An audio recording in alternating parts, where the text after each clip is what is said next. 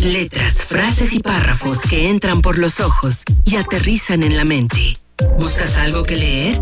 Entonces, Romina Pons te recomendará el libro perfecto en Letras Vivas. 11 de la mañana con 38 minutos. Ya está con nosotros Romina Pons. Buenos días, Romix. ¿Cómo estás? Hola, Luis. Muy bien. ¿Y tú? Contento de escucharte en este miércoles de Letras Vivas. Pues yo ya contenta de escucharte también. Oye, les traigo hoy un tema que para mí es increíble porque es el día del libro, pero van a decir, ay, qué flojera hablar de un día internacional más. Y para nada, les quiero contar como la historia de por qué el 23 de abril es el día del niño. El, día del niño, ¿qué tal? Eh? El día del libro. Ok, cuéntanos es una cosa interesante porque es un día internacional, o sea, ya está marcado por la UNESCO como el Día Internacional, pero las raíces vienen de latinos, no, no Latinoamérica, pero de España. Ok, a ver, cuéntanos. La primera vez que se dijo que iba a ser el, el 23 de abril es porque alrededor de esas fechas, es decir, uno es el 24, uno es el 22, pero nacieron, perdón, fallecieron Cervantes, mm. Shakespeare y Garcilaso de la Vega. Ok, ok. Ok. Y también, pues, por eso sumaron otros, otros países, pues porque hay autores también alemanes y eh, ingleses, sobre todo, ¿no? Como Nabokov y Laxness, que también fallecen cerca de ese día. Pero eso no es todo. Nos vamos a ir a otra festividad muy importante de España, que es San Jordi. San Jordi se festeja el 23 de abril y San Jordi es una leyenda, ahora sí que muy hablando de libros, como de castillos y dragones y princesas. Es una leyenda que, que, habita en el inconsciente colectivo de España, donde dicen que hace mucho tiempo en Tarragona había un dragón que con su aliento, pues con, el fuego, mataba y tenía aterrorizada a pues, todo el pueblo. Entonces el pueblo, para que no se los comiera a todos, le daba un sacrificio humano cada día. Cada día el dragón se comía a una persona y lo sorteaban. Un día tocó en el sorteo que fuera la princesa del, del pueblo. Y ahí va la princesa a caminar, pues la, van a sacrificar y llega el famosísimo caballero de armadura a salvarla, a matar al dragón con una espada y cuando la mata, de la sangre del dragón salen miles de rosas rojas. Y entonces termina ahí como que este momento de horror con el dragón y el pueblo ya no está atemorizado. Y esa es la leyenda de San Jordi. Entonces, el 23 de abril se festeja San Jordi y es común, sobre todo en Barcelona, regalar rosas rojas. Mm, Entonces, como se junta el Día del Libro y San Jordi, este es como el nuevo Gran San Jordi, que pasa sobre todo en España. Y ese día en la calle se venden libros y se venden mm. flores. Entonces tú vas caminando por Barcelona un 23 de abril, por si, ah, digo, estamos en pandemia y además está muy complicado que organicen su vuelo de aquí a tres días. claro. Pero, para que lo tengan en mente, si algún día quieren conocer Barcelona y están pensando fechas, hacerlo cerca del 23 de abril es una gran oportunidad.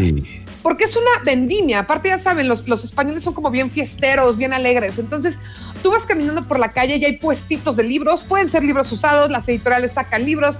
Todo mundo vende o regala libros. Y ese día, así como en San Valentín te regalan una flor o un detallito en México y en otros lados, en San Jordi lo, común es que esperes que te regalen una rosa y un libro, o muchas rosas y muchos libros. Y no importa que seas hombre o mujer. Entonces, como que juntaron lo de las rosas con los libros y lo empezó España, pero como que lo impulsó para que sea mundial. Y entonces ya en todo el mundo es el día del libro y la tirada para el 23 de abril es regalar un libro. Entonces, si conoces una persona que le quiere entrar a la lectura pero no sabe con qué, o, conoces un libro que dices, este es un librazo y tal amigo mío lo debería de leer, pues es el momento perfecto, tienes dos días para comprárselo a tu amigo y también puede ser para ti mismo, pues ¿por qué no, no? Oye, está muy bien, fíjate que no, no, no tenía esa, esa leyenda en mente. Eh, pues es un bonito detalle, como dices, hay que festejarlo, pues regalando precisamente un libro este 23 de abril, porque pues siempre hay historias maravillosas que están dentro de las páginas y este 23 de abril es el pretexto perfecto para regalar Exactamente. Y aunque no estemos en Barcelona, si quieren regalar el libro con una flor, lo pueden hacer adelante. Pero en general el chiste es regalar libros. Así que regalen libros a ustedes mismos o a la gente que quieren. Muy bien. Oye, eh, pasando a otras cosas, otras cuestiones que ya habíamos platicado el viernes, les está yendo muy bien con este, eh, el podcast de, del After. Platícanos. Estoy fascinada, Luis, estoy muy contenta, ah. estoy sorprendida que también no sé por qué estoy sorprendida, porque es la serie pues, que une a México, ¿no? Pero eh, la respuesta ha sido muy, muy padre. y, y sin ser yo la, la, que participa en el podcast, creo que lo que está muy padre es que cuando acaba la serie, luego no sabemos qué es cierto y qué no es cierto. Y tú te metes a googlear y hay tanta información que también es complicado. O sea, hoy en día es como cuando, cuando te duele la cabeza, googleas y ya te dijeron que tienes cáncer, te vas a morir en dos días. ¿No? Hay que saber discernir la información. Y la ventaja de tener a Luisa, que es mi, mi la co-conductora que está conmigo en el podcast, es que Luisa tiene estos datos de Luis Miguel desde antes de que se dijera que se iba a hacer una serie. O sea, es una erudita del tema, ha leído todas las biografías autorizadas y no autorizadas a los autores que tienen como que la mejor información, inclusive uno de los principales biógrafos de, Luis Miguel, no autorizados porque ninguno está autorizado, está participando ahora en la serie. Ok. ¿No? Como que dando datos.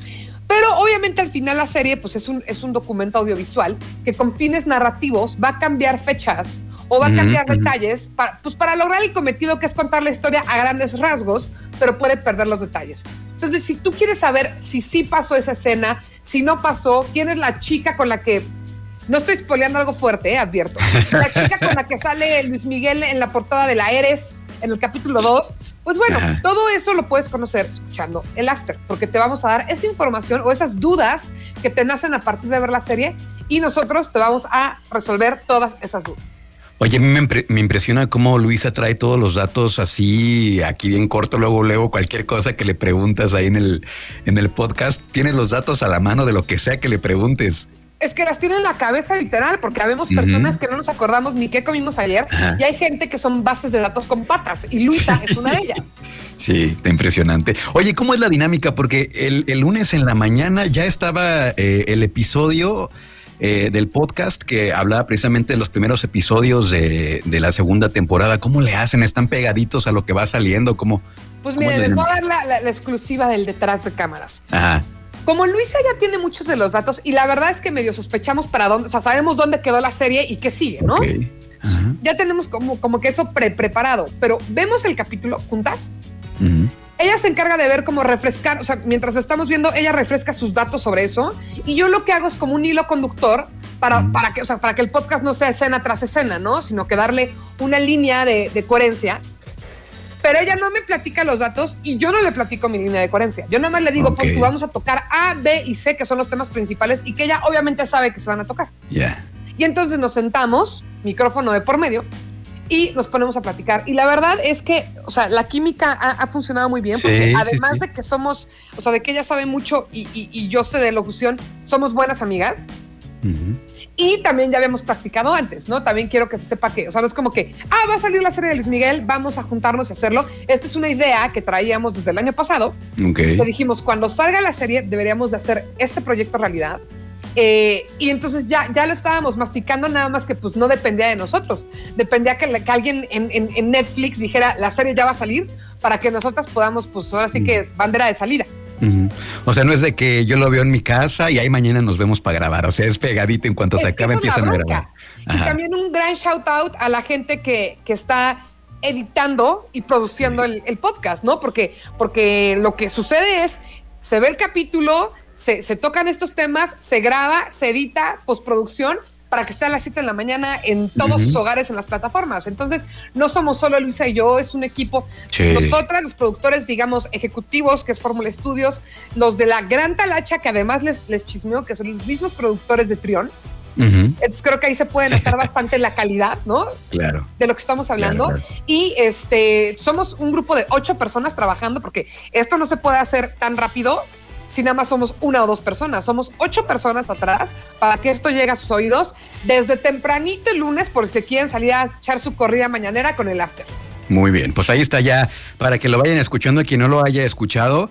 Entonces, eh, luego, luego el lunes, después del capítulo del domingo, ahí van a tener todo el, en todos todas las plataformas de audio. Perfecto. Muy bien. Y otra cosa también, voy a aprovechar el espacio, Luis. A ver. Si hay alguna duda que tengan, Así como, ay, es que en el último capítulo del After no nos contestaron esto. Yo tengo la duda si el yate de Luis Miguel es la réplica o es el original, por ejemplo. Ah, pues avísenos en Instagram y en Twitter. Nos pueden encontrar como a mí, arroba Romina Pons, y a Luisa como arroba esa de los hilos. Perfecto. Bueno, pues ahí es. Les prometo que en el siguiente episodio les contestamos sus dudas. Perfecto.